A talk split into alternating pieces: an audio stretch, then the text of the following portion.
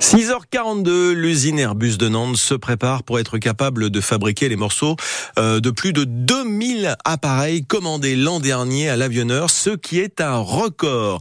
Et vous nous emmenez dans les ateliers, Florian Cazola. Le site est une ville dans la ville, 88 hectares, une vingtaine de hangars, dont celui de l'A350, le gros porteur d'Airbus, et une ligne de fabrication fermée pendant le Covid en train d'être remise en service pour répondre à l'objectif de sortir 10 avions par mois d'ici deux ans. Bonjour, Damien Guillon, directeur de l'usine d'Airbus Atlantique de Nantes. Nous avons besoin de regarder un petit peu euh, comment on adapte notre outil industriel pour être capable de répondre aux besoins de nos clients en termes de montée cadence. Flirter avec les records de production avant Covid, cette année 800 avions devraient être livrés et dans ce hangar, des dizaines d'entrées d'air en cours de fabrication pour composer les réacteurs. Ici, ce qu'on va faire, c'est qu'on va fabriquer des panneaux acoustiques qui ont une vraie technicité, une vraie spécificité qui est euh, d'attraper les bruits pour les atténuer.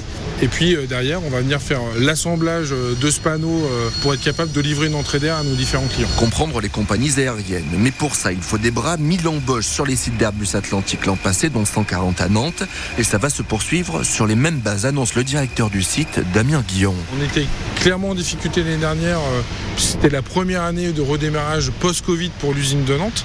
Mais aujourd'hui, par rapport à l'ambition qu'on s'est donnée, on y arrive, mais c'est quelque chose sur lequel on a besoin de mettre de l'énergie. De même que la recherche-développement. Un milliard d'euros investis sur trois ans pour Airbus Atlantique, la robotisation, l'automatisation, pour rester leader mondial du secteur. Bon, on aime bien être les premiers, on va pas se cacher. Hein. Confie cet ajusteur monteur Régis Etienne avec un brin de fierté, pendant que dans un autre hangar, à l'abri des regards, une centaine de salariés planchent sur l'avion de demain. C'est tout ce qui concerne l'avion à hydrogène.